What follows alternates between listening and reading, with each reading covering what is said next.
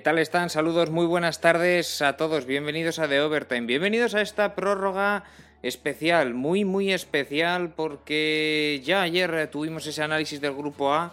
Hoy tenemos un auténtico programón, hoy tenemos una alineación de lujo ¿eh? para analizar este grupo B de la Eurocopa vamos a contar con la presencia de Shane Silveira, Minuto Ruso, para hablaros de la selección de Rusia. Vamos a contar con Edei Martín, fútbol danés, para analizar la, selección danesa. Contamos para analizar la selección de Bélgica con el balón belga. No es otro que Damián García. ¿Qué tal? Muy buenas. Hola, muy buenas, John.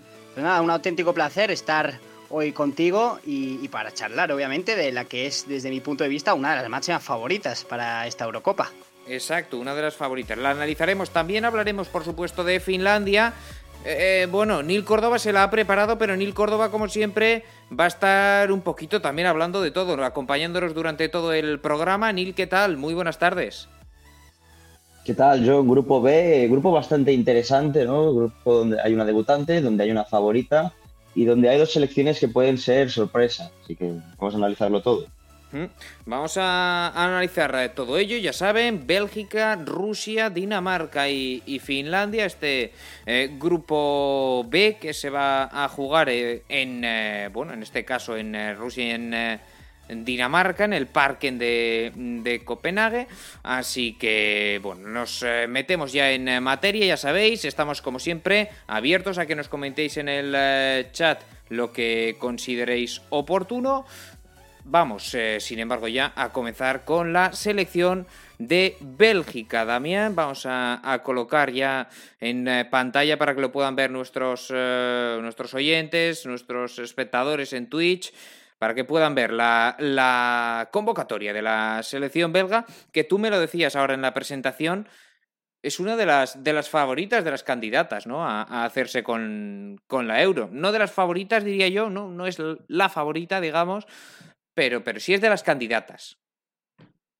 Sí, exacto. No creo yo tampoco que sea eh, la rival a batir en esta, en esta Eurocopa, pero si uno analiza línea por línea los futbolistas que tiene Bélgica, pues se da cuenta de que eh, tiene jugadores de, de la talla de Romelu Lukaku, Kevin De Bruyne, Thibaut Courtois, Eden Hazard, que a pesar de no estar en un buen momento de forma, al final es un futbolista que, que, te puede decantar un partido. Entonces, bueno, al final es innegable la calidad que tiene Bélgica. Obviamente tiene sus puntos negativos, como por ejemplo eh, la zaga, pero, pero bueno, como he, comentado al inicio de, este programa, es, es una de las favoritas, sin lugar a dudas. Bueno, una de las favoritas, Bélgica, vamos ya, por cierto, ya ha acabado el plazo, ya tenemos las, convocatorias definitivas de todos. Ayer en el programa, bueno, tuvimos que, digamos, eh, elocubrar a ver cuáles podían ser los descartes, caso de Turquía, caso de, también no, lo tuvimos que hacer con, la sede italiana, que, que, luego a la noche ya dio a conocer la, la, la, selección definitiva. La habéis podido ver en nuestro Twitter. Volvemos con Bélgica. 26 futbolistas. Eh, bueno, mm, empezando por la portería, vamos a repasarla de manera completa. Sin ninguna sorpresa, ¿no? Courtois, Mignolet y, y Matzels. Sí, quizá puede sorprender o, quizás el nombre que menos se pueda conocer es el de Matsels, el portero de Estrasburgo francés. Viene a suplir a Con Castells, que quizá este sí que es más conocido, el guardameta del Bosburgo, pero se tendrá que someterse a una operación ahora que ya ha acabado la temporada, por lo tanto, eh, como, muy bien has dicho, él será quien ocupe esa plaza de tercer portero. En principio, eh, tendría que pasar algo eh, catastrófico para que el, portero del Estrasburgo, como decimos, tenga que, participar en esta Eurocopa. Sin lugar a dudas, el titular será eh, Thibaut Courtois. Eh, bueno, y, el otro, Simón Miñoret, bueno, conocido por, por todos también, sus años en el, en el Liverpool, con sus luces, sus sombras y su irregularidad. Nada, nada nuevo. Ah, bueno, vamos con, ah, con la selección, ah, con los defensas, en este caso de la selección belga.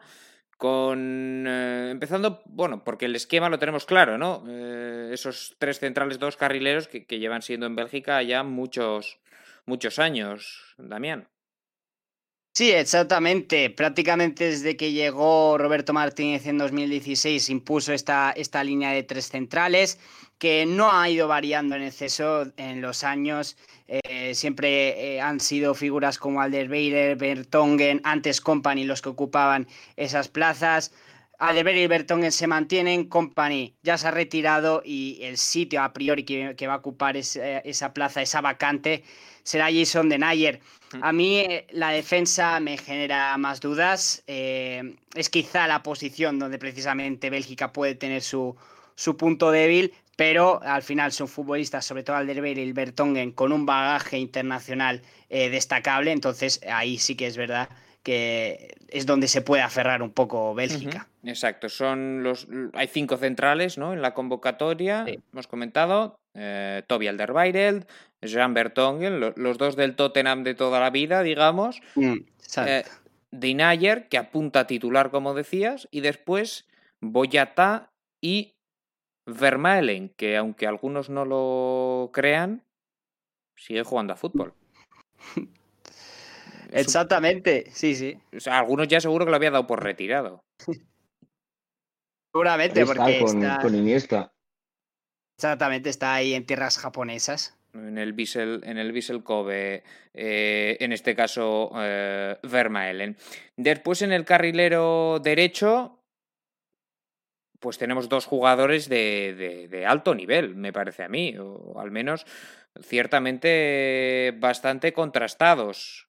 Son Tomás Menier, titular a priori, y, y que, que, tampoco está nada mal, ¿no? Exactamente. Eh, quizás eh, aquí es la posición de carrileros donde tendríamos más dudas, porque, bueno, ya después lo comentaremos, en el carril zurdo seguramente sea Carrasco eh, el, titular indiscutible, pero aquí tenemos a dos futbolistas que, si es verdad, el caso de Menier tampoco ha sido una, una, temporada bastante brillante, si no voy mal ha perdido o perdió en este último tramo de temporada su titularidad en detrimento del de mallorquín Mateo Morey. Pero, pero bueno, en principio, al final, eh, Tomás Menier es un futbolista que ya, ya fue titular en, el pasado mundial, donde eh, rindió verdaderamente muy bien. Creo que se va a imponer a, Timothy Castain, que será el, el, dueño de este carril derecho. Y en la izquierda, pues los, los de siempre, eh, dos jugadores que, que, llevan ocupando esta posición por muchos años, porque tampoco sale ningún lateral carrilero puro en condiciones. al final, es eh, Yannick eh, Carrasco. Y el suplente, pues si es necesario, ya hemos visto ahí a Nacer Chadley en, en varias ocasiones. O, Torgen, Torgen yo creo que es más bien el relevo de Carrasco. Bueno, Torgen Hazard. No sé qué, qué opina Damián. Sí, a ver, a priori, eh, como he dicho, el titular en principio será el futbolista, futbolista del Atlético de Madrid. Después podría entrar Togan Hazard, pero no hay que eh, quitar la opción de Charlie porque precisamente va por la experiencia que le va a otorgar a, la selección y también por, su polivalencia. Porque, eh, siendo sinceros, tampoco ha sido una gran temporada de futbolista del Basak Segir, ni en lo individual ni tampoco en lo colectivo, pero el propio Roberto Martínez lo explicó en rueda de prensa que su, el principal motivo de su convocatoria es su experiencia y su polivalencia. Entonces tampoco podemos descartar que vaya a, tener minutos. En principio, eh, las, las, dos posiciones, en la derecha tendremos a Menier y a Castain, como hemos comentado, y en la izquierda Carrasco y Torgan. Imagino que eh, la opción de Charlie será más bien como, como una emergencia. Después, en el centro del campo, eh, tenemos cinco pivotes, ¿no? Más allá de Chadley, que, ya hemos comentado. Pivotes, centrocampistas más puros, son cinco. Después está Kevin De Bruyne, que, es el, bueno, el dueño y señor de, esa especie de media punta interior avanzado, como lo queramos llamar. Pero por, por detrás tenemos Den Donker, Dennis Pratt, Tillemans, Van Aken y Witzel. Esos cinco que tienen bastante buen nivel. Eh, sobre todo Tillemans. Hay que ver el nivel físico de Witzel, ¿no? Pero, pero a priori no es un mal centro del campo. No, ni mucho menos. Seguramente Kevin De Bruyne pueda desaparecer de esa zona de creación o de esa zona de, pivotes, aunque es innegable que al final el futbolista del City le gusta tener mucho contacto con el balón y se le dejará ver por, e, por esas zonas seguramente. Pero creo que ahí el líder será en la creación Yuri Tielemans, que viene de hacer una muy buena temporada en el, en el Leicester City y seguramente está acompañado por Den Donker porque hay dudas hasta el último momento con Witzel. Hay que recordar que en enero sufrió una rotura del tendón de Aquiles, en 2021 solo ha jugado dos partidos. Entonces, e, el propio Roberto Martínez lo explicó ayer, si no voy mal, en rueda de prensa, que si juega Witzel será a partir del tercer partido de fase grupos y aún no está clara su, su, mm. presencia en, la, en esta Eurocopa. Veremos cómo avanzan los días. La decisión en principio se tomará el 11 de junio, un día antes de, del debut de, Bélgica, pero por lo demás, la verdad, un mediocampo bastante completo. Bastante completo el centro del campo. Ya por delante tenemos eh, evidentemente a Kevin De Bruyne, lo comentábamos, dependiendo también del, esquema, veremos en qué, en qué posición, porque tú qué esquema, bueno, ¿cómo va a jugar Bélgica?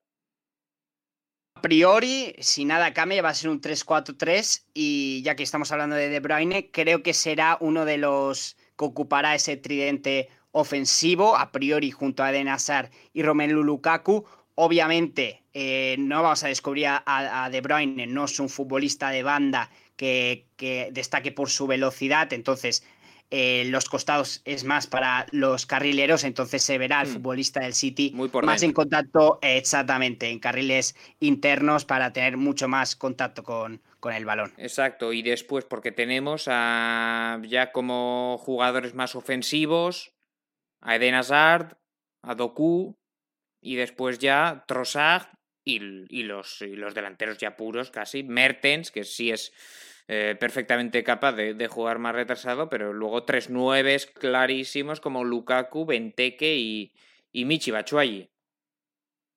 Sí, totalmente. Al fin y al cabo, esto es más bien por si eh, Bélgica consigue la clasificación de forma prematura y, y, el último partido de fase grupos se permite rotar, ahí sí que tendrá minutos porque parece eh, impensable imaginar que, Roberto Martínez vaya a salir con otro delantero que no sea Romelu Lukaku. No son malas opciones las que tiene detrás Bélgica en, la delantera, porque por ejemplo que viene de cuajar un, final de temporada muy bueno, pero, pero al final eh, la diferencia que hay con Lukaku es, es abismal, la verdad, no, no, no, no lo puedo negar. Bueno, entonces, eh, recapitulando, ¿qué once se le podría quedar a, la selección de, Roberto Martínez? ¿Qué once se le podría quedar a, a Bélgica? Pues repito, 3-4-3 con portería para Thibaut Courtois, línea de tres en la zaga para Toby Alderweireld, Jason Denayen en el centro y, Toma, eh, y Toby, eh, no, perdón, en la zona más de, de la izquierda carrileros eh, para Tomás Mení en la derecha y eh, Yannick Ferreira Carrasco en la izquierda, sala de máquinas para Yuri Tielemans, Eden Donker y tridente ofensivo para Kevin De Bruyne, Romelu Lukaku y Eden Hazard. Bueno, pues eh, ese sería, desde luego que no está nada mal, ¿eh? No está nada mal. Luego desde el banquillo también la opción de, de Mertens. Realmente Sí, sí. Realmente la, cosa de, de Hazard y de De Bruyne es que van a ser como dos enganches por detrás de Lukaku, lo que realmente convierte el esquema en, bueno, en una línea de, dos pivotes y luego dos mediapuntas y el delantero centro. Supongo que sin balón, sin balón sí que va a ser más un 5-4-1. El papel de los carrileros con, con, Carrasco, que ha hecho una gran temporada en el, en el Atlético de Madrid eh, y y que puede ser muy importante en esta selección, al igual que lo ha sido en su club también. Y totalmente, porque al final lo que aporta profundidad a esta Bélgica es precisamente los carrileros. Además, eh, podemos aprovechar el hecho de que el Atlético de Madrid haya jugado muchos partidos esta presente temporada con carrileros y precisamente Yanni Carrasco ocupando esa, esa parcela en el carril izquierdo, por lo tanto es un aliciente a favor de, de, en este caso Carrasco y de Bélgica en general. Creo que, eh, que tengan uh, un buen momento de forma en los carrileros va a ser muy importante, más allá obviamente de otras figuras como las que hemos comentado como Lukaku, Eden Hazard o Kevin De Bruyne. Bueno, pues eh, esto sería ya lo puramente del, equipo. Te, iba a preguntar por el, por el estilo de juego, cómo le gusta, hemos hablado del esquema, después le gusta el balón a esta Bélgica, le gusta correr, ¿cómo se siente cómoda la Bélgica de Roberto Martínez? Yo creo que uno de los principales puntos fuertes de esta selección es su capacidad para moldearse a, todo tipo de contextos. Si es verdad que desde un principio a Bélgica es una selección que le gusta tener la pelota, le gusta dominar a partir de, de la posesión, sacarla limpia desde atrás, pero como digo, tiene esa capacidad de adaptarse a otro tipo de contextos que quizá exijan tener menos el balón, de estar más replegados y buscar atacar los espacios o, buscar con un pelotazo a, la zona de Romelu Lukaku para que la baje y a partir de ahí empezar la creación. Por lo tanto, eh, siempre intentará salir con la pelota, pero si no se puede, si hay una muy buena presión eh, rival, etcétera, eh, Bélgica no tiene problema alguno en adaptar otro estilo de juego que, como digo, se base en atacar los espacios, eh, buscar transiciones mucho más rápidas. Entonces, en ese sentido, no hay un estilo oh, previamente fijado, pero sí que a priori, si se lo permite, Bélgica va a tener la pelota. Sobre todo ante rivales, ante rivales inferiores, ¿no? A, mí me gustaría lanzarte otra pregunta, ya no tanto de la táctica, sino de los jugadores que no están en la selección. Sí que es cierto que no son grandes nombres, pero hay uno que me llama mucho la atención, eh, Makers, que lleva jugando toda la temporada en el Milan y que sí que es cierto que se ha lesionado, pero no ha entrado ni siquiera en, un tipo de, de prelista ni de amistosos. Sí, es curioso este caso de, de Makers. Sí es verdad que al final Thomas Menier y Castañ son eh, más fijos. A ver, obviamente teniendo en cuenta que Salemakers, donde quizá podría tener más oportunidades, es en el carril derecho y no como, como extremo.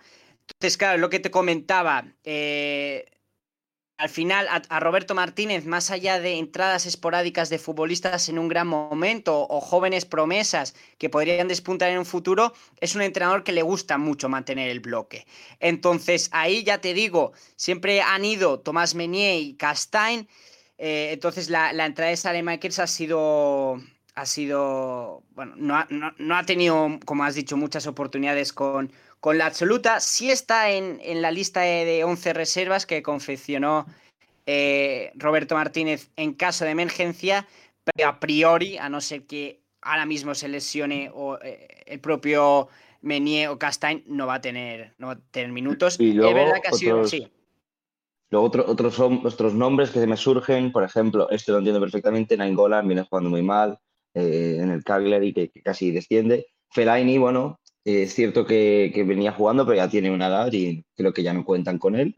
Y luego Janusay y de Ketelae, que sí que había ido alguna, pero al ser tan joven supongo que ya pues le en otro Sí, es cierto. Lo de, lo de Janusay también es un jugador que, que, bueno, ha venido yendo ¿no? en, las, en las convocatorias, el jugador de la Real Sociedad. Vemos a jugadores como Trossard, etcétera. Eh, yo no sé si, si podía haber estado Janusay eh, en vez de, de este tipo de jugadores. Yo creo que sí, al final, sí es verdad que eh, quizá la temporada de Januzak ha sido algo irregular, pero es un futbolista que lo poco que estuvo en el Mundial de 2018 actuó bien. Pero claro, yo creo que al final a Roberto Martínez, que, que, le gusta mucho apostar por jóvenes, le ha traído mucho la opción de Trossard, que ha hecho una muy buena temporada, y, y a Jeremy Doku, que un poco más de lo mismo. Entonces, yo creo que también viene un poco de para ya otorgar cierta experiencia a estos futbolistas, pero, pero sí es verdad que Janusak es una figura que perfectamente podría haber estado en, esta convocatoria. Bueno, pues recordamos, calendario de Bélgica va a debutar en la Eurocopa el sábado 12 a las 9 de la noche. Lo va a hacer ante la selección de Rusia en eh, San Petersburgo. Después jugará el eh, día, eh, el día 17, jueves, a las 6 de la tarde ante Dinamarca en el Parken.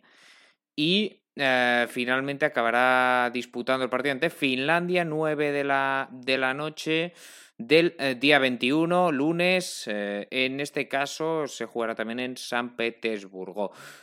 yo no sé mm, cómo puede afectar, digamos, a, a, Bélgica también el hecho de que va a jugar dos partidos fuera de casa, en realidad.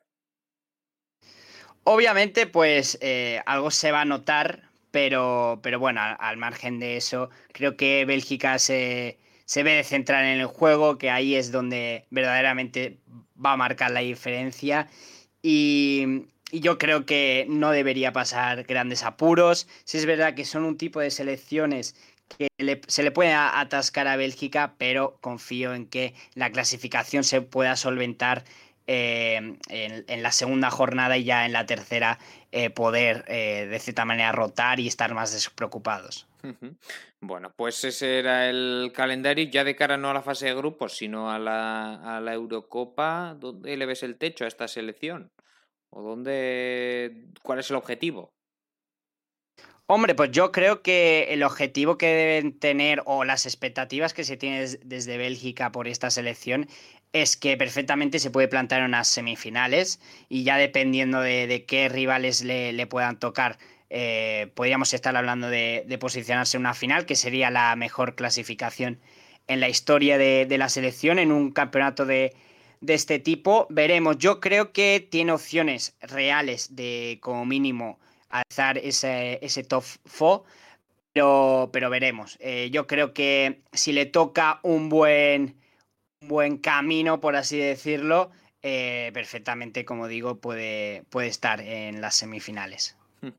Bueno, pues objetivos semifinales. Para, para Bélgica, lo dicho, una selección que está entre las candidatas, ¿por qué no?, a ganarla, ¿no? No es Francia, no es Portugal, pero a partir de ahí se abre el ramillete y en ese grupo puede estar perfectamente la selección de, de Roberto Martínez. Damián García, el balón belga, muchísimas gracias por pasarte por The Overtime. Muchísimas gracias a ti, John. Ha sido un placer. Bueno, pues eh, Neil, yo no sé si quieres añadir algo más sobre esta selección belga. Eh, ¿tú, tú no, no, simplemente, simplemente remarcar que me parece, bueno, otra vez más una gran generación y que en el último mundial pues se encontró con Francia y creo que su techo mm, es alcanzar una final Quizá es algo arriesgado, es algo exigente, pero creo que pueden conseguirlo. Todo lo que no sea llegar a semis, sí, también depende del camino. Todo lo que no sea llegar a semis, para mí sería un poco fracaso. A ver, si te tocan en Francia en cuartos, que ahora mismo no, tengo en la cabeza cómo va el cuadro más o menos, hmm. pero lo que está claro es que se le exige pasar de octavos, quedar primera de grupo y ya llegar a semis y cuartos o semis, incluso yo creo que semis serían exigentes. Bueno, pues esto es lo que tenemos eh, por parte de Bélgica. Nos ponemos ya en, en, modo, en modo, Rusia. Vamos a, a cambiar ya la, la, convocatoria. Y lo que vamos a hacer para hablar de Rusia es saludar ya a nuestro compañero Minuto Ruso, Shane Silveira. ¿Qué tal?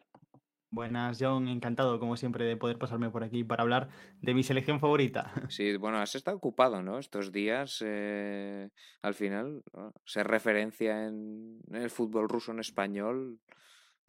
Te estoy viendo muy activo, ¿eh? Me ha salido alguna cosilla, sí. He tenido la suerte de colaborar con Esfera, que hay un equipo de la leche y, la verdad es que muy contento de ello. Nosotros estamos intentando hacer lo mejor que, podemos, pero, pero vaya plantel, también se ha montado Esfera. Nosotros vamos también más a la profundidad, ¿eh? algo, más, algo más extenso, esos son nuestros, nuestros análisis. Ah, bueno, tenemos a, Rusia, eh, que tiene ante sí, yo creo, una oportunidad bastante buena bastante buena de progresar, bueno, como ya lo hizo en el, en el, en el Mundial, eh, pero yo creo que no ha salido especialmente perjudicada en el sorteo. Eh, como, bueno, tampoco evidentemente los otros rivales es el grupo más duro, evidentemente siempre tenemos, ¿no? Ese grupo F de la muerte ahí como, como referencia, entonces todos los demás grupos nos parecen más, más débiles, pero bueno, Rusia que puede tener expectativas eh, de, de pasar, eh, incluso veremos hasta, hasta dónde, luego le preguntaré por Sane. De momento no tenemos la lista definitiva, eh, nos tenemos que conformar con la prelista de 30, por tanto, cuatro descartes los que va a tener que hacer Cherchesov. Y, entre ellos, vamos ya a entrar en materia, un portero, porque de momento son cuatro los eh, convocados, son Andrei eh, Luniov, Anton Shunin, Matvey Safonov y Yuri Dupin. Eh, bueno, ¿cómo están los roles repartidos en la portería rusa?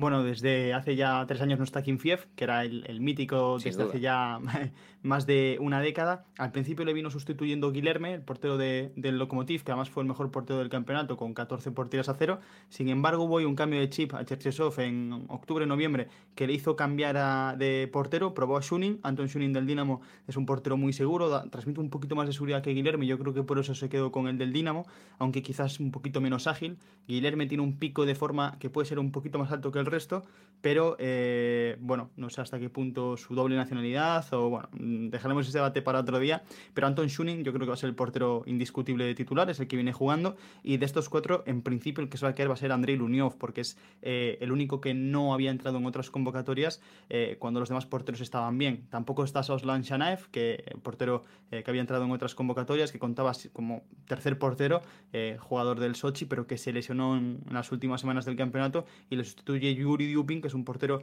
un poquito más desconocido. Safonov, como ha jugado con la sub-21, sí que tiene algo de, renombre. Dupin del Rubin Kazan también ha sido uno de los mejores porteros del campeonato.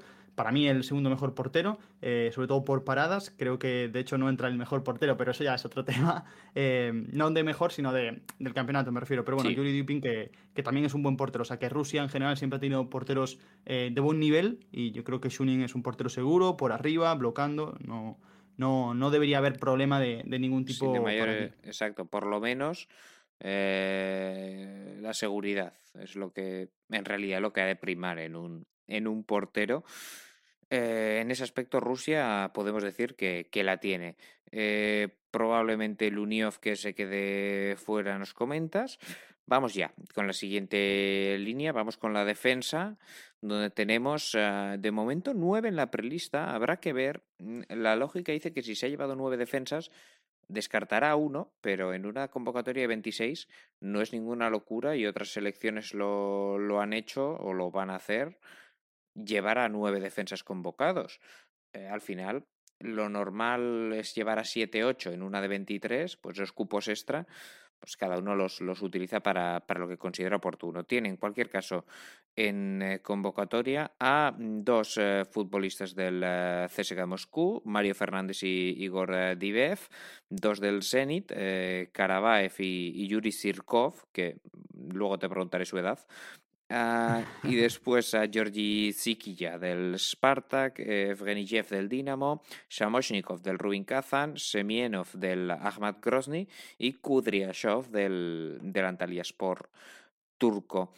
Ah, de haber un descarte, ¿quién, quién podría ser?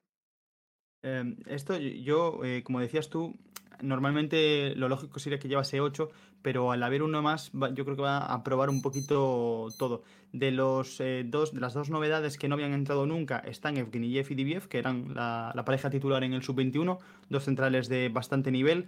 Eh, Diviev, capitán del CSK, Evgeniev, capitán del Dinamo. Bueno, Diviev, segundo capitán porque está aquí en FIE, pero vamos, figuras importantes en las tagas de sus respectivos equipos. Yo creo que si se cae uno va a estar entre estos dos, aunque considero que tienen mejor nivel que Semyonov. Creo que Semyonov va a ser titular con Giga, que es el que viene jugando todo, toda la fase previa, la Nations League y los últimos años. Entonces, yo creo que la lógica me hace, me hace pensar que Diviev o Evgeniev, ¿qué pasa? Que Rusia lleva un campo de entrenamiento desde el 17 de mayo, 18 de mayo aproximadamente, es una de las elecciones que ha empezado antes, eh, lleva muchas más semanas que el resto, entonces todas esas semanas de prueba pues pueden venirle bien a ambos centrales que tienen nivel para, para convencer a Cherchesov, teniendo además en cuenta que a Cherchesov le gusta jugar con línea de tres centrales en partidos más apretados, por ejemplo el de, el de Bélgica, eh, podría tener sentido llevar, eh, llevar a, a, otro central. ¿Qué pasa? Que aquí, por ejemplo, ejemplo, Kudryashov cumple perfil de central y de lateral, entonces como que lo tendría cubierto, pero veremos. Exacto. Eh, mm, después, eh, lo que comentamos, Sirkov, que te sirve para lateral también, o para carrilero en ese caso, incluso extremo. Eh, incluso de media punta, ha llegado a jugar en uno de los últimos partidos de Rusia, te lo prometo. De media punta, bueno, eso es nuevo, ¿eh? Sí, sí, sí. O sea, a la hora de defender, Cherchesov acumula jugadores. O sea, es de, de cuantos más defensas mejor y, da igual que acabe, que acabe el Unión de, delantero que, que, si hace falta se pone. Pues no es descartable entonces que, que no, bueno, que no descarte, válgame la, redundancia, ¿no? A ningún defensa. Aunque, lo dicho, entonces la lógica me diría que se hubiera llevado uno más. sí, otro nombre que igual podría entrar es el de Ilya Samoshnikov que es un chico joven de, del Rubin Kazan, bastante ofensivo. Y, y, bueno, yo, yo lo llevaría porque es un, perfil, aunque sea diestro, suele jugar en, el perfil izquierdo. Rusia viene jugando cuando tiene que jugar sus partidos más importantes con Karabayev de lateral izquierdo, que es diestro. Entonces yo creo que podría, que tendría más lógica llevarlo, pero como digo, entre los jóvenes yo creo que va a estar el descarte si hay algún descarte, no se va a cargar a ninguna de, sus eh, piezas más veteranas. Y Chiquilla, que está llamado, digamos, ¿no?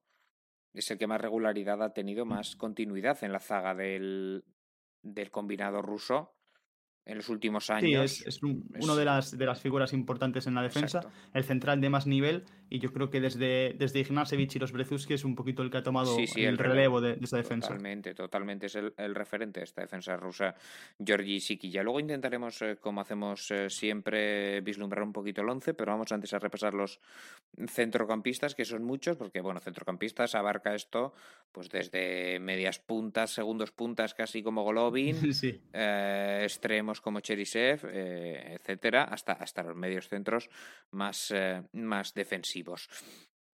Tenemos a tres eh, futbolistas de, de Lokomotiv, eh, Mujin, Barinov y Shemadledinov, que lo he dicho bastante mal, pero bueno, se entiende. Ah, tenemos a Fomin y a Sakarian del Dinamo, a Ozdoev Kusiaev y Mostovoy del eh, Zenit, a Roman Chopnin del Sparta, Kionov de Krasnodar, Makarov de Rubin Kazán y después los eh, extranjeros, digamos, los que juegan en el extranjero, Alexei Miranchuk de Atalanta, Denis Cheryshev de Valencia y Alexander Golovin del, del Mónaco que juega en Liga, iba a decir del Mónaco francés, pero evidentemente Mónaco no, es francés, es un país. Sí, a mí eh, Bueno, aquí evidentemente hay que hacer limpia. Eh, sí, yo me imagino que alguno de los descartes tiene que entrar por aquí. Eh, no me sorprendería que uno fuese Arsen Saharian, que es un chico de 17 años del Dinamo Moscú. Es un chico muy joven que ha despuntado este año, un talento increíble. Tanto él como Tukavin han sido dos de las piezas importantes eh, que han despuntado la cantera del Dinamo este año. Y, su, su, convocatoria fue un poquito sorpresa, porque como digo, es un chico que, debutó con la sub-21 en marzo, ni siquiera había ido con la sub-21 hasta hace unos meses y de repente lo han convocado. Es un jugador que tiene un talento increíble increíble, eh, todavía por pulir, pero o sea, es un futbolista que va a ser un interior de llegada brutal y, estamos un poco con lo mismo de, los centrales. Quizás en el campamento eh, pueda sorprender a Cherchesov. No han dicho absolutamente nada. Está siendo un entrenamientos muy silenciosos, sin filtraciones, con muy poquito. Eh, se empezará a, ver con, con, Claro, sí, muy... muy bueno, al final cuando, cuando no tienes la calidad que pueden tener otras selecciones, tienes que intentar competir con, con lo que con lo que puedes. Eh, yo creo que el descarte por lógica debería ser Saharian porque es el que menos tiempo lleva en el grupo y el chico más joven y el resto sí que han tenido o han acumulado convocatorias. Denis Makarov es otro de los chicos que ha subido del sub-21. Han subido varios jugadores eh, del sub-21 en esta última convocatoria, algo que Cherchesov desde 2018 no había hecho. Había hecho listas prácticamente inmóviles con jugadores muy veteranos y después del torneo sub-21 de marzo de repente ha hecho eh, renovación. Entonces, bueno, me queda un poquito la duda de si realmente va a apostar en, en por ellos o simplemente van a ser jugadores de refresco. Y yo me imagino que por ahí pueden ir los descartes. Denis Cheryshev, me imagino que también estará probando. 100% seguro que si está bien irá, porque es eh, la mejor pareja que ha tenido eh, Artyom Zuba. Pero claro, sabemos que físicamente Cheryshev es un jugador que suele sufrir y que, eh, que habrá que ver hasta el último momento a qué nivel está. Mm, Cherisev no por su nivel calidad eh, futbolística, sino por su nivel físico. Puede claro, no, Cherisev en lo que es el esquema de Rusia eh, es eh, pieza importantísima, jugador veloz, con centro perfecto para la cabeza de Ciuba. Exacto, a ver a qué nivel está, que es, y es importante. Hablábamos de, de Saharian, pero de todas formas es probable que aquí haya que hacer algún descarte más. No solo... Mm, va, a depender de, un poquito de todo. De la estructura que, que, quieres hacer. Quizá, Quizá quieras, eh, bueno, mm, descartar un portero, un defensa, evidentemente, y, y, luego llevarte dos nueves de los tres que hay, que hay convocados, que son los repasamos ya que estamos hablando de ellos. Artem Zyuba, evidentemente va a ser la referencia de la selección rusa. Anton Sabolotny y Alexander Sobolev. Sí, eh, bueno, un poco lo que tú dices, Artyom Ciuba que va a ser el, la, capitán de la selección y, pieza importantísima. Después de aquel escándalo semisexual, eh, ha recuperado la titularidad y, la capitanía, que se llegaron a quitar en, aquella convocatoria de, octubre-noviembre. Y, luego dos perfiles bastante repetidos. Aquí me ha sorprendido un poco la convocatoria de Cherchesov porque se, no, ha llevado a Fyodor Smolov, que estaba en la lista de espera, pero bueno, no parece que vaya a tocar eh, esa lista. Sobre todo porque Smolov ha acabado muy bien la temporada y Sabolotny y Sobolev son perfiles muy similares a Ciuba. Eh, sobre todo Sobolev. Sabolotny es un, poquito menos móvil, a Ciuba le gusta mucho moverse por el campo, caer a los costados, arrastrar marcas para que la aprovechen sus compañeros. Sabolotny es un perfil muy de eh, delantero boya, bajar balones de espaldas y, rematarlo todo. Sobaliev parecido a Ciuba, es decir, al final son tres perfiles similares y no lleva eh, otro tipo de, delantero. Aquí Ionov ha jugado bastante bien en el Krasnodar y lo ha hecho muy bien y podría jugar de delantero Alexei Ionov que eh, como puntas ha mostrado como un delantero de desmarque corto bastante interesante. Es que eso te iba a comentar, porque Rusia, mm, bueno, dependiendo del esquema, evidentemente, eh, ahora iremos a ese posible 11 que mm, tú me has dicho opciones, 5 defensas o 4-4-2.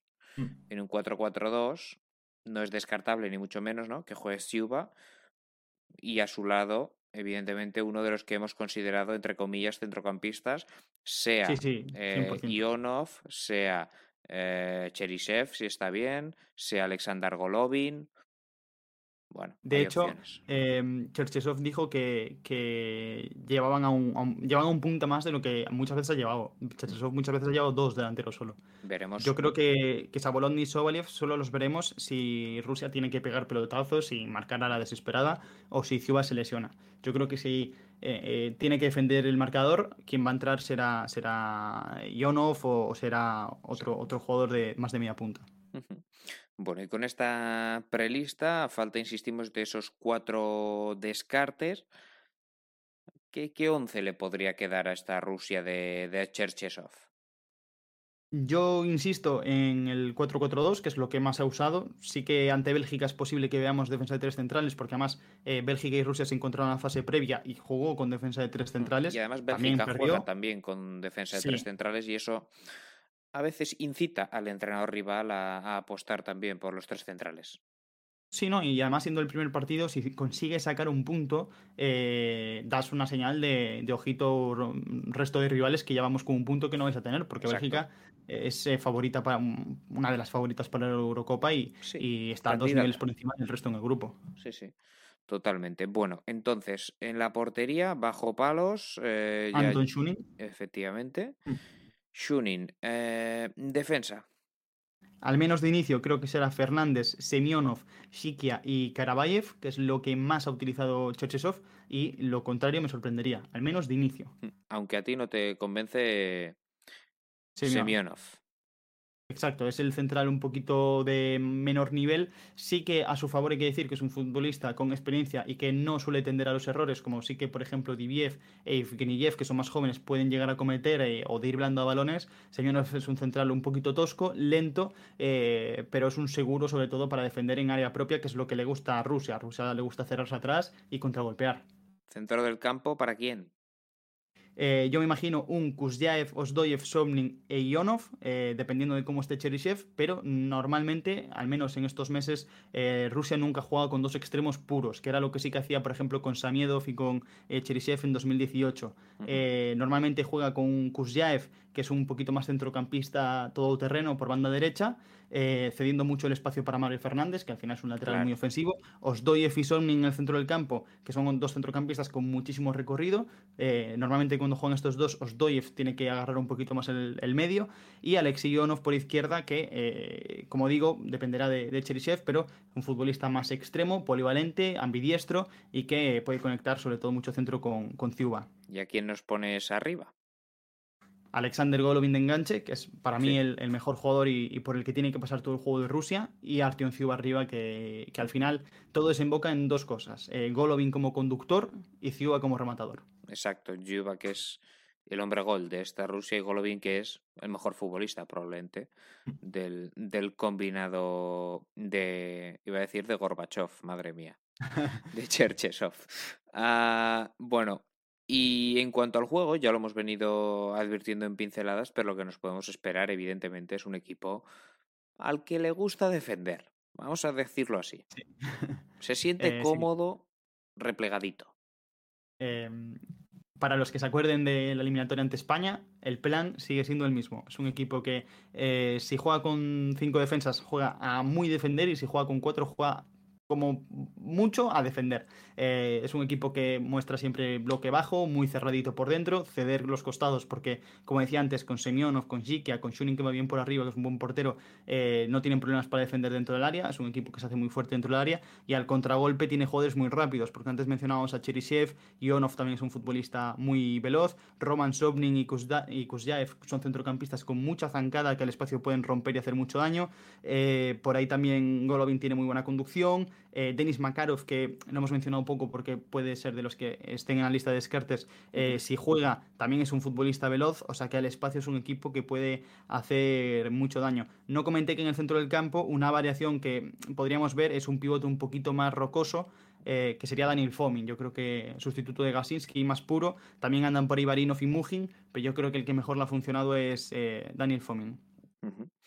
Bueno, pues. Eh, y luego con balón, eso sí, por, acabar mencionando, eh, una idea muy clara que es abrir el campo, amplitud por fuera, buscar eh, mucho balón a los costados y mucho centro lateral hacia Uba. O bien centros anticipados con Cherisev o con Ionov, o bien Mario Fernández, lateral muy ofensivo, llegando a línea de fondo y poniéndolo atrás.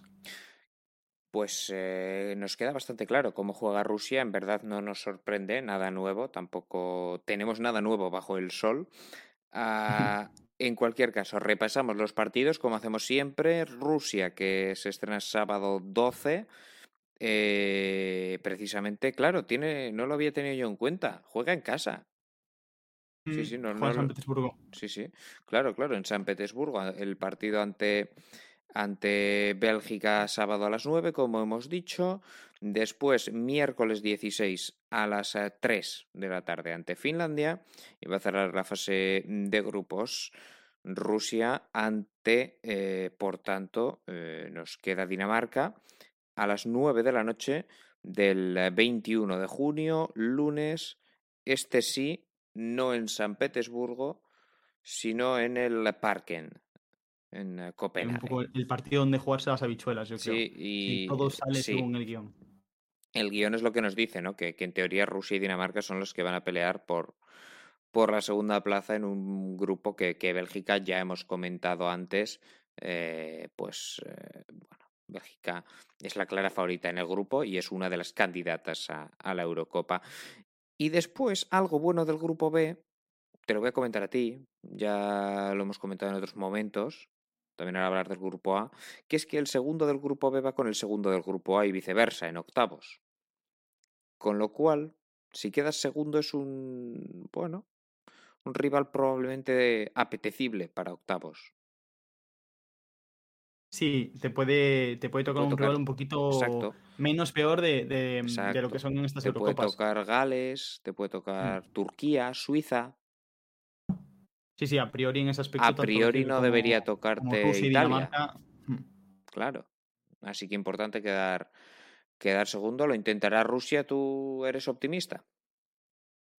Eh, sí, bueno, a ver, yo creo que, para segundo sí que podría darle. Dinamarca tiene buena selección. Para ser primero no, no lo veo nada claro, porque además es lo que te decía antes. Rusia y Bélgica han jugado eh, dos partidos en, anteriormente y, ambos fueron muy decantados para Bélgica, que, le tiene muy tomada la medida a Rusia. Entonces yo creo que eh, el objetivo de Rusia es llegar a octavos y a partir de ahí, dependiendo del cuadro, pues poder aspirar a, más o, o a menos. Pero eh, por potencial octavos, creo que con Dinamarca son selecciones de, nivel parejo y que, que puede, puede estar ahí. Va a estar bonito, va a estar bonito. Veremos a ver también Finlandia qué papel juega. Sí, que tiene buena selección, ojito Finlandia, que no Luego hablaremos de, de ella. Shane Silveira, Minuto Ruso, muchísimas gracias por estar aquí con nosotros en estos especiales de previa de la Eurocopa. Muchas gracias a ti, John, tío, y, nada, un abrazo y, y, a disfrutar de la Eurocopa. Exacto. Pues eh, dejamos ya a nuestro compañero Shane Silveira, Minuto Ruso. Muchísimas gracias eh, por estar con nosotros, como a todos.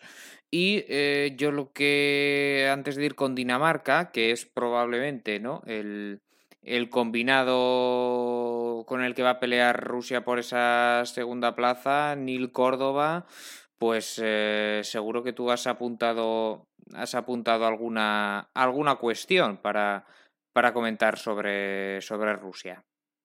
Sí, la primera cuestión es que es una selección que se te, se atraganta mucho, ¿no? Como se me acaba de atragantar la palabra. Precisamente, pues es ese tipo de selección que, bueno, eh, puede sorprender a cualquiera por el simple hecho de, juntar muy bien las líneas, de ser jugadores muy físicos, de ser un fútbol ruso de toda la vida, ¿no? Si alguien ha visto Liga Rusa, pues es una liga con pocos espacios, o al menos así lo ha sido. Últimamente cada vez hay más espacios porque vienen jugadores de fuera, pero lo que es el fútbol ruso eh, suele ser un fútbol bastante cerrado. El de toda Entonces, en ese aspecto va a, ser, va a ser difícil. Luego, otro aspecto a comentar eran los jugadores que no van. Porque la selección rusa es una selección muy cambiante. Es una selección que antes tenía un bloque muy sólido con, con eh, y demás, con los hermanos Berezutsky, pero en los dos últimos años va cambiando bastante el bloque. Sí que se trae jugadores que van siempre. Obviamente, Siva va siempre, Roma el zombie impaciente. Pero hay otros que, bueno, que no han ido y son Neustaller, el central del Dinamo de Moscú, el, jugador de origen alemán. Luego Guilherme, el portero brasileño que juega con la selección y que ha, venido jugando, ha sido el titular de la selección desde que se fue a Kimfeljev, pero una temporada no demasiado buena en el Lokomotiv Pesa, que es el portero que más protección ha conseguido, eh, pues no ha ido. Luego, eh, en la delantera, bueno, en el medio, Anton Miranchuk no ha ido, solo va Alexei esta ocasión. Yuri Gasinski, el pivote del Krasnodar, una mala temporada de Krasnodar, media tabla baja. Y otro jugador del Krasnodar, como, como es Fiedor Small, tampoco va. Tampoco va Chalov, el delantero del CSK. Exacto. Bueno, efectivamente, tenía muchas opciones. Pues, pues los que ven en pantalla son los que ha elegido a Cherchesov. Y nosotros. Me, ha sorprendido lo de Chalov, ¿eh? Sí, bueno. Y ya para, para a terminar. Mí me lo de Smolov, eh, la verdad, pero. Bueno, pero Smolov no venía haciendo buenos números y el Krasnodar ha hecho una temporada bastante, bastante lamentable, bastante indecente.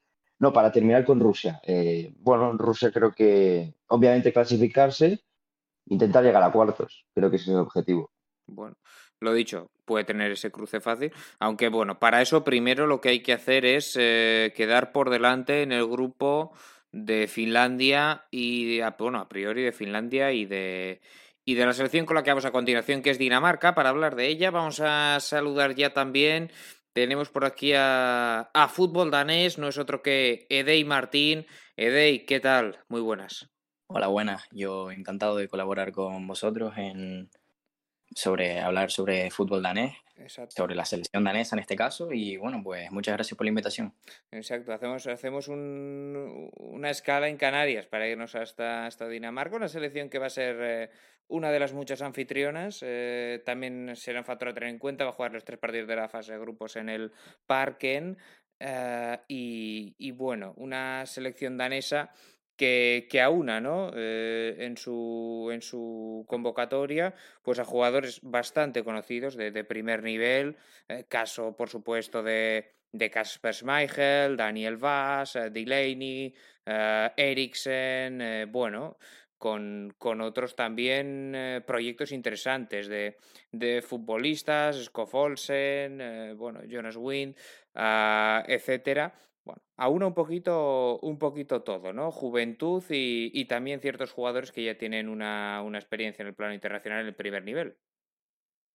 Sí, bueno, eh, esta selección, esta última convocatoria que ha dado Casper Hjulman ha sido, dentro de alguna sorpresa que nos ha dado, ha sido bastante previsible, ya que es lo que tú comentas.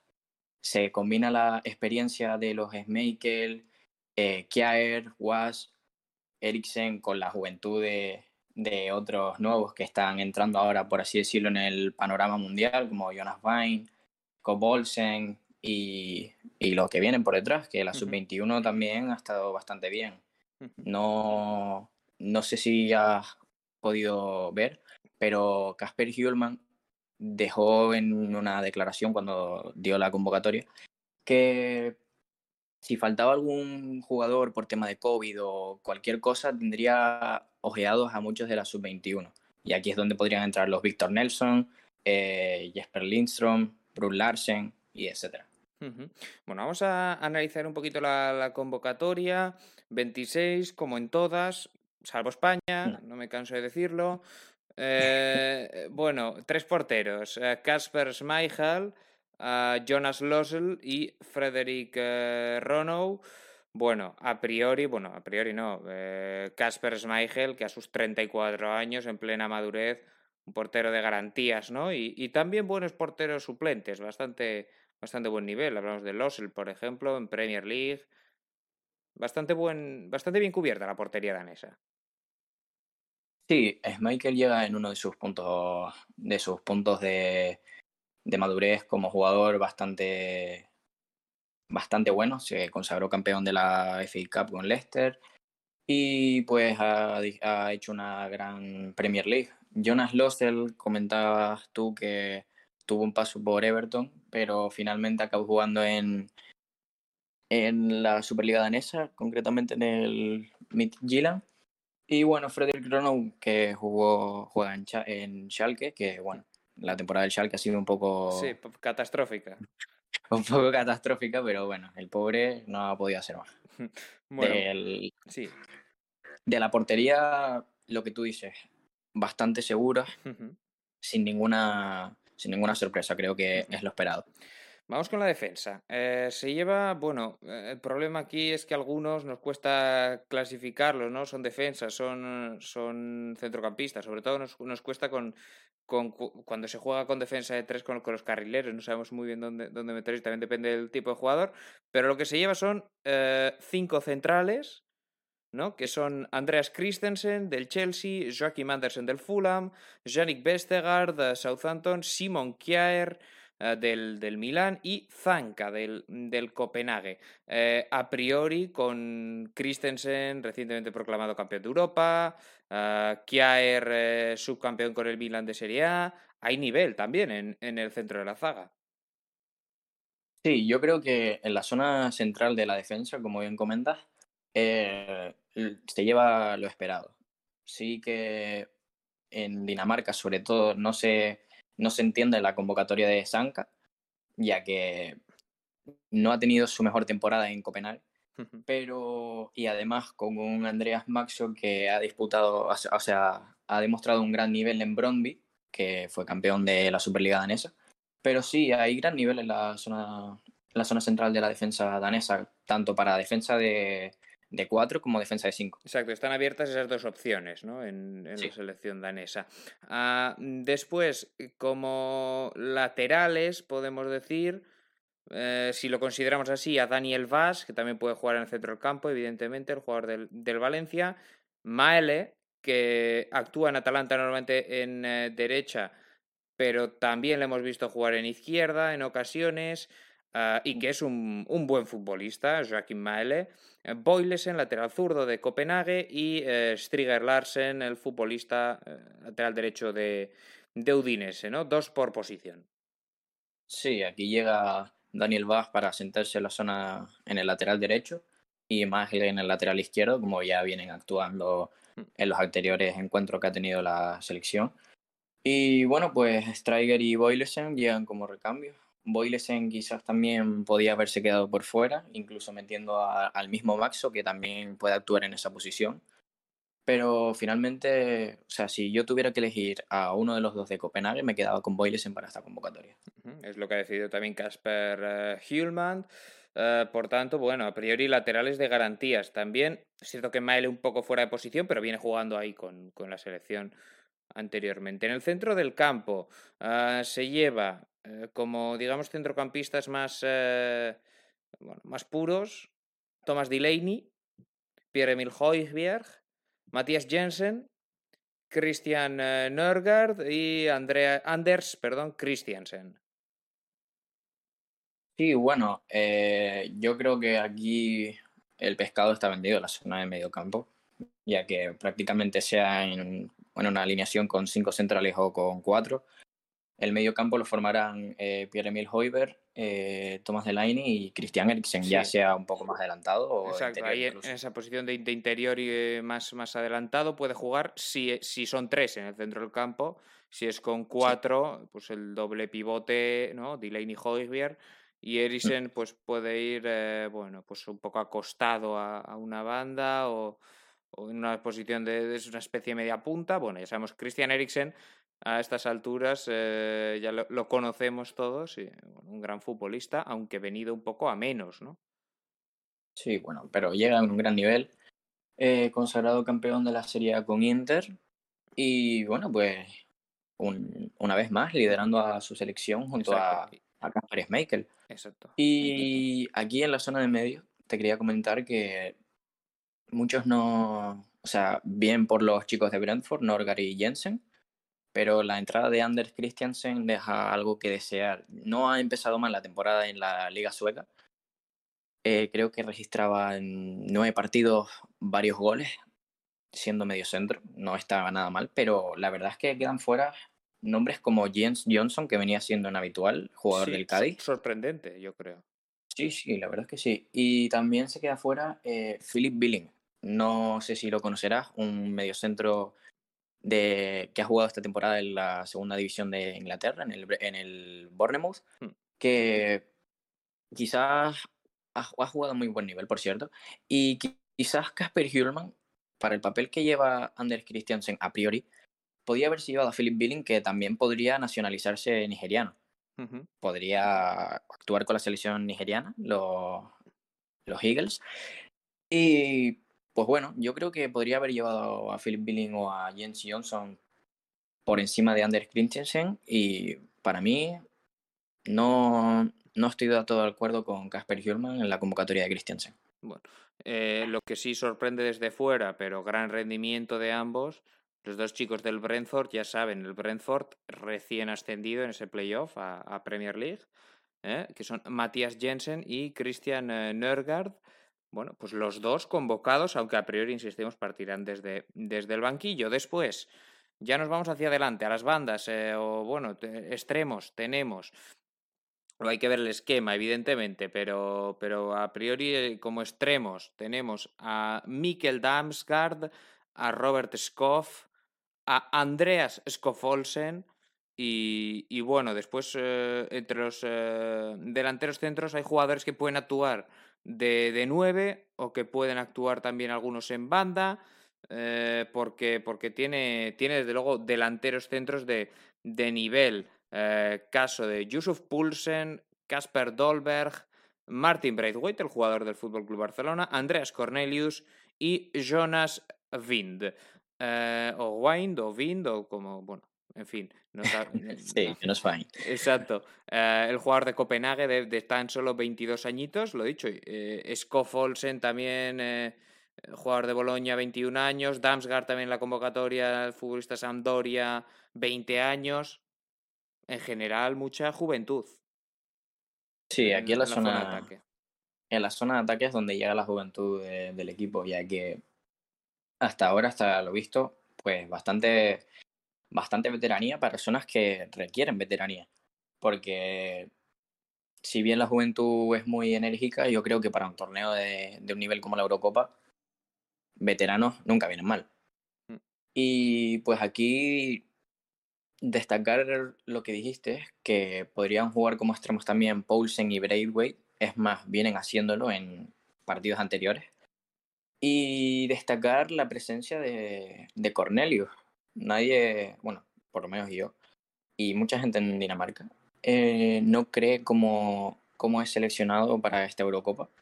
Apenas anotando un gol y cinco asistencias en 29 partidos en Parma en esta serie. Una temporada terrible del Parma. Sí, y al igual que el Parma, Cornelius también. Y destacar la ausencia de Michael Ugre, delantero del Brondi, que ha sido el máximo anotador de, de la Superliga danesa con el equipo campeón, que ha anotado 19 goles y ha repartido 6 asistencias. Y un dato a destacar de esta, de esta convocatoria es que Casper Hillman no se ha llevado a ningún jugador de, del equipo campeón de, de Dinamarca. Todos conocemos, todos conocemos a Casper Hillman y para quien no lo sepa, él, él es hincha de, del Copenhague, su eterno rival. Sí. Pero bueno, Esto es creo un que poco aplicable, ¿no? También a lo que ha pasado en España, ¿no? Quizá. No sé Sí. yo. eh, también eh, que, que Luis Enrique no se ha llevado a ningún futbolista del Real Madrid, sea por H o por B, sea por lo que sea. Desde luego son cosas que llaman la atención, como que no haya ningún futbolista de, de Brøndby eh, y que por delante hayan ido jugadores, bueno, lo dicho, que han tenido un rendimiento este año eh, cuestionable. Caso de, Pues sí. de, de Cornelius el primero. sí, la verdad es que ya digo, Cornelius nadie lo esperaba en esta convocatoria y, Y- al contrario, Michael Urre sí, sí se esperaba bastante. ¿Y qué papel, eh, bueno, y quién, ya por, por ir eh, cerrando esto, quién crees que, por quién te mojas? ¿Quién crees que va a partir de inicio en el ataque?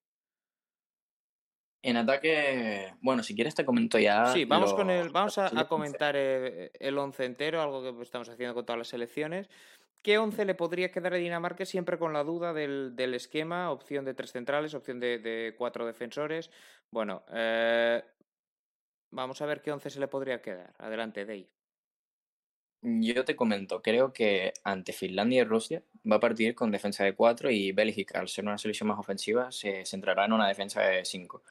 Pero bueno, te comento eh, la defensa de 4, que a priori será la, la que parta en el primer partido de, de esta Eurocopa.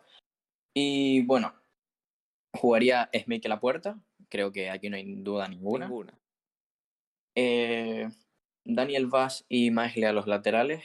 Y en zona central está Andreas Christensen. Y en el, en el central derecho puede entrar tanto Joachim Andersen o Simon Kjaer. Mm. Parto, o sea, yo creo que empezará de inicio el central del Fulham. Por cómo ha acabado esta temporada, sobre todo. Pero ojito con Kjaer, que se puede colar en el, en el primer once que presente Ujú. Dinamarca. Ya en zona de medios, un doble pivote con Thomas Delaney y, Ho- y Permil Hoiber.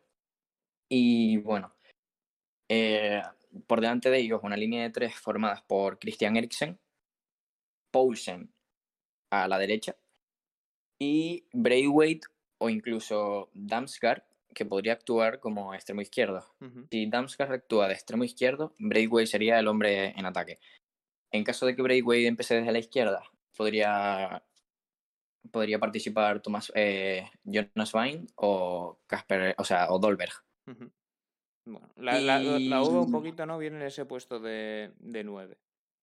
Sí, salva- salvando la salvando la, el, el central derecho, la duda está en ataque para mí, porque Sí, el es centro eso, del campo ¿no? parece bastante cómo- claro.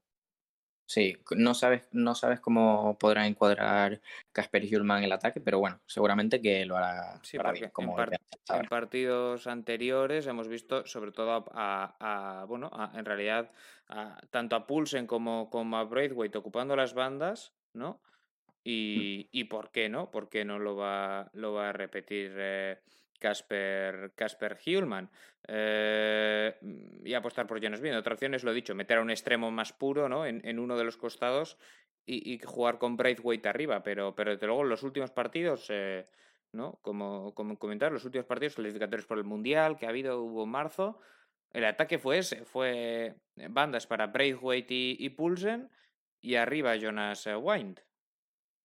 Sí, bueno, la zona de delantero centro no, no está clara, ya que Hmm. han participado todos, hasta el, hasta el mismo Cornelius ha participado en la zona de ataque y creo que Casper Hjulman aún no se ha decidido por, por ningún delantero en concreto, pero sí, yo partiría, o sea, yo soy, soy claro defensor de la opción de Jonas. Ujú. Lo que está claro es que Poulsen y Braithwaite juegan, sea de delantero centro caso de Braithwaite o en banda, pero bueno, que van a, que van a jugar son, son muy importantes. Y desde el banquillo, pues tendrías eh, opciones interesantes, caso ya hemos dicho, Skoff Olsen, Darmsgaard, que son ¿no? extremos más puros, podemos decir, que, que estos que parten como, como delanteros. Y en la versión de cinco centrales, entiendo yo, entrarían entonces los dos centrales que estamos en duda, Sí, pues entrarían los dos, tanto Andersen como Kjaer, ¿no? Y, Kjaer- y Kjaer el equipo. partiendo más de la zona de, o sea, Kjaer ocupando la, el central el central del medio y Andersen pasaría a la zona, a la zona izquierda. Con, con Christensen en el otro, en el otro central. Y lo demás podría quedarse prácticamente igual, ¿no? Con Vas y Maele, con, con eh, un Delaney, Hoybier, Eriksen y lo que se caería sería un delantero, probablemente ese que no sabemos ni siquiera quién es, ¿no? Jugarían Pulsen y, y Braithwaite, algo así podría ser. Sí, jugaría como Hoybier y Delaney de la misma función que en el 4-3-1 como pivote, corriendo, o sea, ocupando más, abarcando más campo. Y un Christian Eriksen que lo podríamos ver llegando en segunda línea para incluso por, o sea, por la zona de, medio, con Braithwaite y Poulsen eventos para las bandas. No, no creo que sea una mala opción para rivales con grandes con gran poderío en ataque. Caso de Bélgica. E incluso, sí, e incluso veo veo bastante factible que si en el partido contra Bélgica eh, acaba saliendo este 11 y, lo hacen bien, pues ¿por qué no probar contra Rusia también con, con ellos? Rusia, que, que, justo antes hemos hablado de ella y ya nos ha comentado nuestro compañero Sane Silveira que, bueno, que también es una, una selección que tiene esas mismas dos opciones de jugar con, con cinco o con, o con cuatro atrás. Eh, él creía que, contra Dinamarca, o sea, que solo iba a usarlo Cherchesov contra, contra Bélgica, la defensa de 5, pero bueno, veremos. Calendario de la selección danesa. Eh, debutan ante Finlandia en el Parken de Copenhague, 6 de la tarde del sábado 12 ante Finlandia. Después, jueves 17, 6 de la tarde ante Bélgica, también en el Parken, los tres son en, el Parken de Copenhague, y el eh, día 21, lunes, cierra el grupo ante eh, Rusia a las 9 de la noche en el Parken de, Copenhague. Ah, por último, te pregunto ya para cerrar, ¿qué expectativas tienes de cara a la selección danesa? ¿Cuál es el objetivo?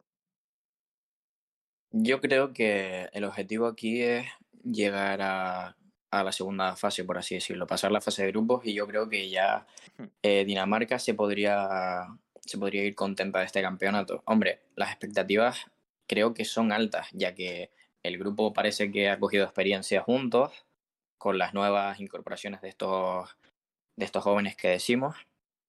Y creo que pueden hacer un buen papel. Yo diría que podrían podrían optar por cuartos, incluso por unas semifinales. en un caso muy. Dependiendo también del, del cuadro, evidentemente. Porque hay que tener en cuenta que el segundo, esto lo hemos comentado ya antes, el segundo del grupo B va contra el segundo del grupo A, que tampoco es ninguna potencia, salvo que caiga Italia por sorpresa. Por tanto, bueno, tienen buena opción sobre todo tanto Rusia como Dinamarca, para ser segundas y, intentar buscar un cruce de octavos más asequible y a partir de ahí plantarse en cuartos, que sería todo un, todo un éxito. Eddie Martín, de fútbol danés, muchísimas gracias por pasarte por The Overtime. Nada, muchísimas gracias por la invitación. Yo ya les dije antes. Eh, yo encantado de colaborar con ustedes sobre, sobre lo que me gusta, que es el fútbol danés. Y bueno, pues cualquier cosa, ahí estoy. Exacto. Bueno, pues eh, mm, para cualquier cosa, evidentemente, eh, de ahí estará contento de que volvamos a hablar de Dinamarca si eso supone que, llegan lejos. Eh, yo lo he visto un poco optimista, Neil. No sé si, si coincides conmigo. un poco... Hombre, cada uno defiende lo suyo. También te digo que Shari está optimista, o sea, todo el mundo está optimista con, con la selección claro, de momento, que le gusta seguir. Eh, tanto, efectivamente, Damián optimista con Bélgica, Shane optimista con Rusia, eh, optimista con, con la selección danesa. Bueno, es lo que hay. Sí, pero en este caso le puedo comprar ese optimismo. Es una selección muy rica en cuanto a variantes, tiene jugadores para todo, tiene jugadores de primer nivel, tiene buenos suplentes me parece que Dinamarca puede ser una selección tapada que alcance unos cuartos de unas semis, como bien ha dicho él. No me sorprendería. Eh, bueno, una selección que creo que el mejor esquema que puede hacer es 4-2-3-1, sobre todo para potenciar que eh, Eriksen sea media punta. Exacto. Que es, lo que habéis comentado. Y una selección que en cuanto a bajas, sí que es cierto que hay bajas, que hay jugadores que no han ido, eh, sobre todo los jugadores del Bromby, ya no solo el caso de, de Uf, del delantero centro del Bromby, sino el caso de, de Lidstrom, ¿no? del media punta, un jugador muy joven, de 21 años, que bueno, es lo que digo con los jóvenes que ya tendrán una oportunidad, pero un, poco de lástima me da que no vaya ninguno de, mi Bromby, ¿sabes? Que es un equipo que siempre ha quedado bueno, simpatía. Cierta polémica incluso y luego, en Dinamarca, con ese ya nos ha comentado. Sí, cierta polémica. Y luego ya para cerrar, pues Darami, otro jugador del Copenhagen. En este caso él ha ido con la sub-21, así que tampoco lo voy a considerar como, como baja. Así que bueno.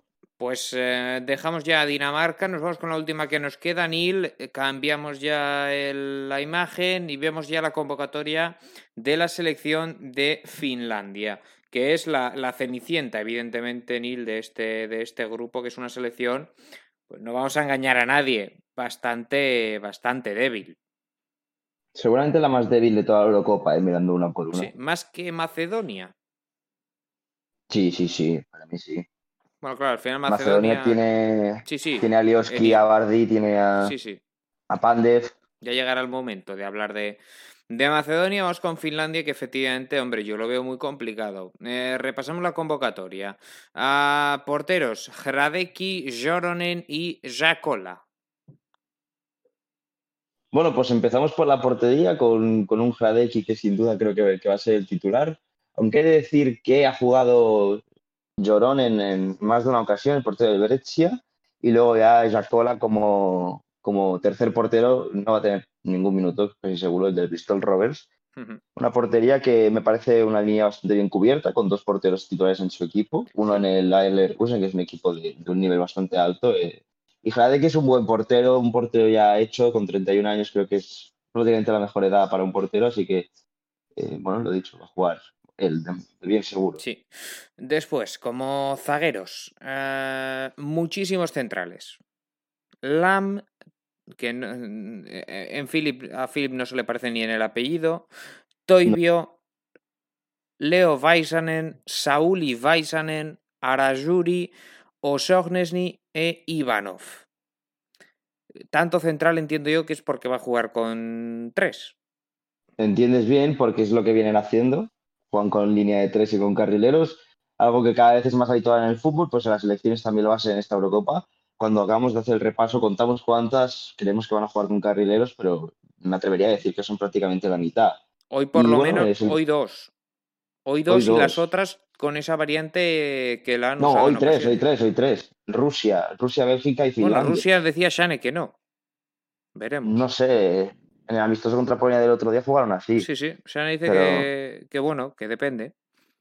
No, no depende, en verdad no es claro. Pero sí que es cierto que Bélgica y Finlandia sí que es claro porque han jugado así durante, durante bastantes meses. Eh, bueno, una defensa que empezamos por el carril derecho, va a jugar Nikolai Aljo, el del MTK de Budapest. Exacto. en la derecha tenemos, ya por, por repasar toda la, convocatoria en cuanto a defensas, es el único en realidad de ese, de ese perfil. Eh, en cambio, en la izquierda tenemos a Uronen y a Raitala. Sí, sí, sí, bueno, solo hay un lateral derecho, pero luego si tuviera que elegir un suplente para él, pues sería un, un extremo como puede ser Soiri o, o Lapalainen. Eh, bueno, el titular es lo que te digo, va a ser Alo en ese carril derecho, un jugador de un nivel bastante bajo, sinceramente, del MTK de Budapest, que es séptimo, ha sido séptimo en la Liga Húngara. Eh, que por cierto, Sean estuvo en ese campo, estuvo en el campo del MTK de Budapest, me lo contó una vez. Precioso campo, bastante nuevo. Y luego en el carril izquierdo, aquí sí que lo tengo muy claro, de, quién va a jugar. Bueno, también en el derecho, pero creo que aquí es una de las posiciones donde hay más nivel. Jere Uronen del, del Genk, titular en su equipo un lateral bastante hecho ya también, y el suplente Raitala. Raitala a lo mejor te suena porque estuvo en los Asuna hace años, y ahora está en el Minnesota United. Madre mía. Eh, Raitala también ha jugado a veces de central izquierdo en la línea de tres. Aquí tengo alguna duda porque a veces juega juegan los dos, juega Uronen de, carrilero y Raitala es el central izquierdo.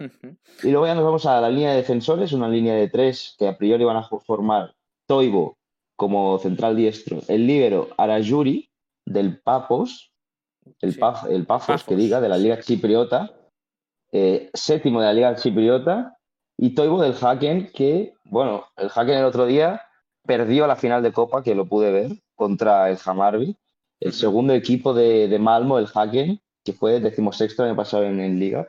Así que los defensas van a ser Toivo, Arajuri y el otro va a ser uno de los hermanos, porque hay unos hermanos que son centrales los dos. En este caso va a ser el del Kievo, Sauli Baisanen, va a ser el central izquierdo. A priori, porque insisto que puede entrar ahí Raitala. Luego también ha jugado algún partido con eh, Oshognesi. Eh, el, el finlandés de origen irlandés que juega en el Helsinki, en el HJK Helsinki. Entonces, de la defensa, la posición que tengo menos clara es sin duda el central izquierdo, porque es la que más ha ido rotando. Sí.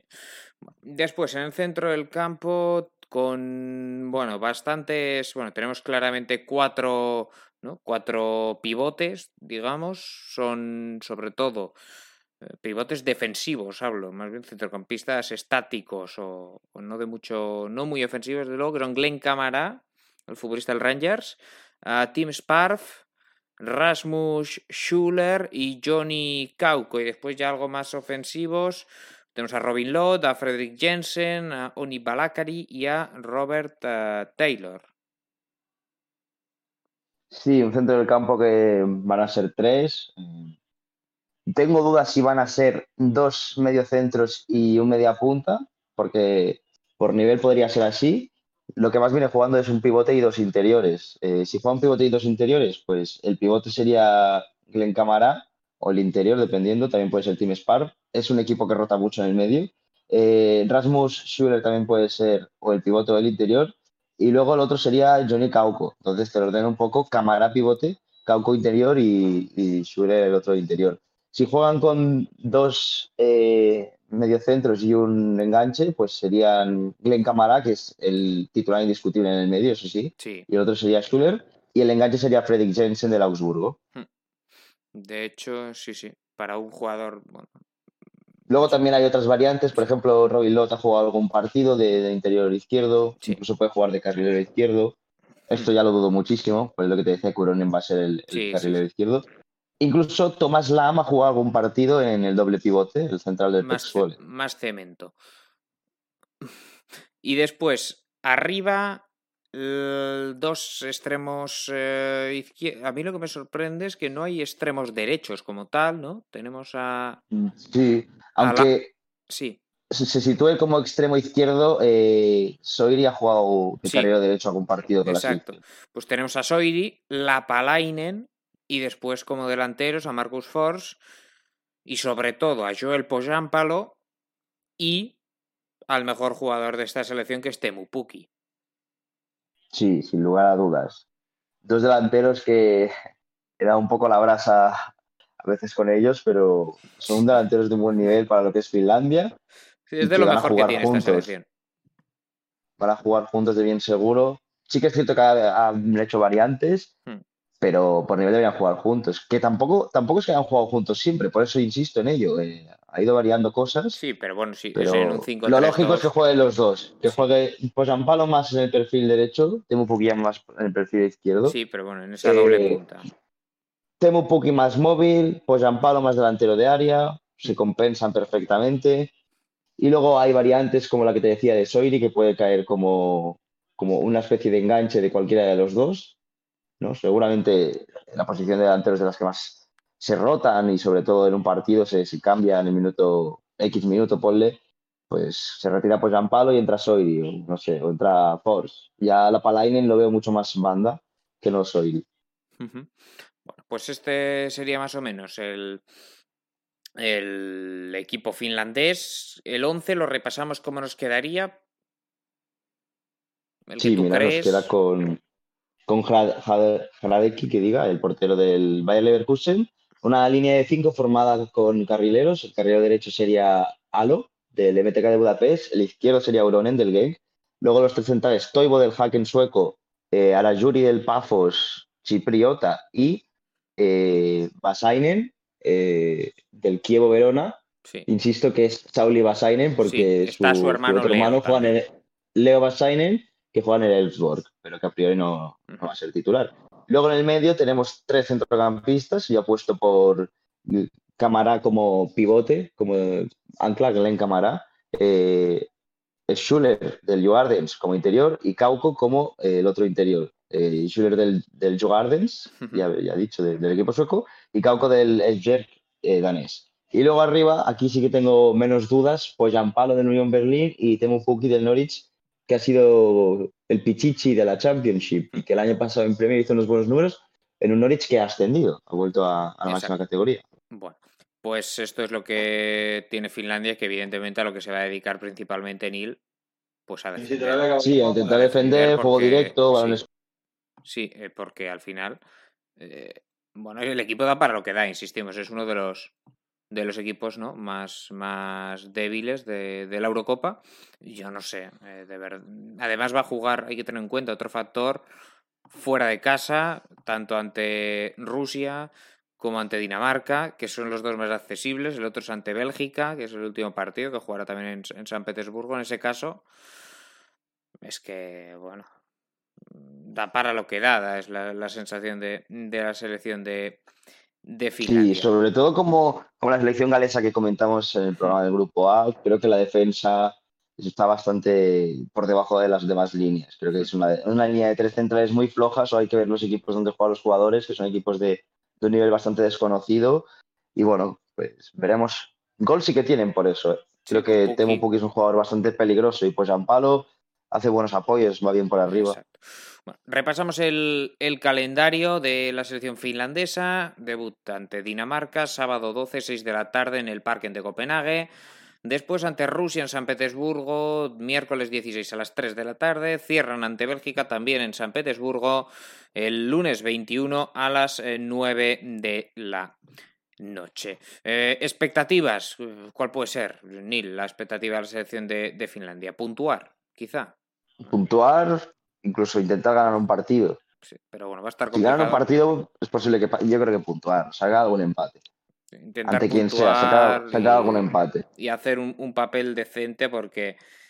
Eh, que también te digo lo que te decía, lo que te decía ayer. A cualquier selección quiere pasar. A Finlandia no, obviamente son realistas y saben que es muy difícil pero van a, jugar cada partido, no te quepa ninguna duda, a, intentar pasar. Exacto, sobre todo, bueno, eh, veremos, pero es que con tres puntos te puede valer, evidentemente. Eso sí, eh, con Dinamarca, con Rusia, con, con, Bélgica, yo lo veo, lo veo complicado. Pues eh, esto es lo que nos ha dado de Sinil el, el programa del, del, grupo B. Os he hablado de, de Bélgica, lo hemos hecho con, con Damián García, con el, con el balón belga. Hemos hablado de Rusia, como no, con Shane Silveira, con, con Minuto Ruso. Hemos hablado también con, eh, en este caso, Edey Martín de, de, la selección de, Dinamarca, con fútbol danés. Y te hemos tenido a ti también para hablar de, de Dinamarca en un grupo donde, para cerrar, te pregunto, como hicimos ayer en el grupo A, tu pronóstico. Bueno, mi pronóstico del grupo B es que es un grupo eh, bastante igualado, la verdad, sobre todo en la segunda posición. No, no como el de ayer, creo que en el de ayer puede haber. Bueno, el de ayer también es bastante igualado, pero creo que Italia tiene un grupo mucho más fácil que Bélgica. a poner un ejemplo y los ordeno de la siguiente manera: Bélgica, Dinamarca, Rusia y Finlandia, que incluso he puesto los resultados aquí en la calculadora y le doy un punto a Finlandia, a Rusia le doy cuatro, así que seguramente pase con tercera. Yo, mira, yo voy a decir que Bélgica es primera, Rusia, yo meto a Rusia segunda, Dinamarca tercera, con. Pues puede ser también con cuatro puntos, ¿eh? Que pase. Yo creo que pasan las tres. Y, y Finlandia con cero. Yo creo que no le va a dar. Nick Córdoba, es todo por hoy. Este el, empate que le doy es eh, contra Bélgica la última jornada, dando por hecho que Bélgica ya es primero. Bueno, entonces tampoco, tampoco nos cambia mucho. Ah, lo dicho, Neil, muchas gracias por estar aquí en el día de hoy, en The Overtime, con el análisis del grupo B, ayer el del grupo A, el viernes, turno del grupo C. Nada, John, muchas gracias. Sobre todo, más que gracias a ti y gracias también a la gente que, se está pasando ¿no? y, que, que está colaborando con, muchas ganas, eh, hablando cada uno de la selección que, analiza, que sabe, que le gusta. Así que nada, os espero a todos sale el grupo C y los demás. Exacto, el viernes con, Países Bajos, etcétera. Eh, estaremos también eh, con, con, Antonio Aragoneses, que sigue el fútbol austríaco. Todo ello el viernes. Eh, recuerden que podéis escuchar también el del grupo A en Spotify y ahora subiremos este del grupo B. Así que nada, nos quedan todavía cuatro grupos más que analizar antes del 11 de junio que arranca la Eurocopa. Es todo por hoy, muchas gracias y hasta otra.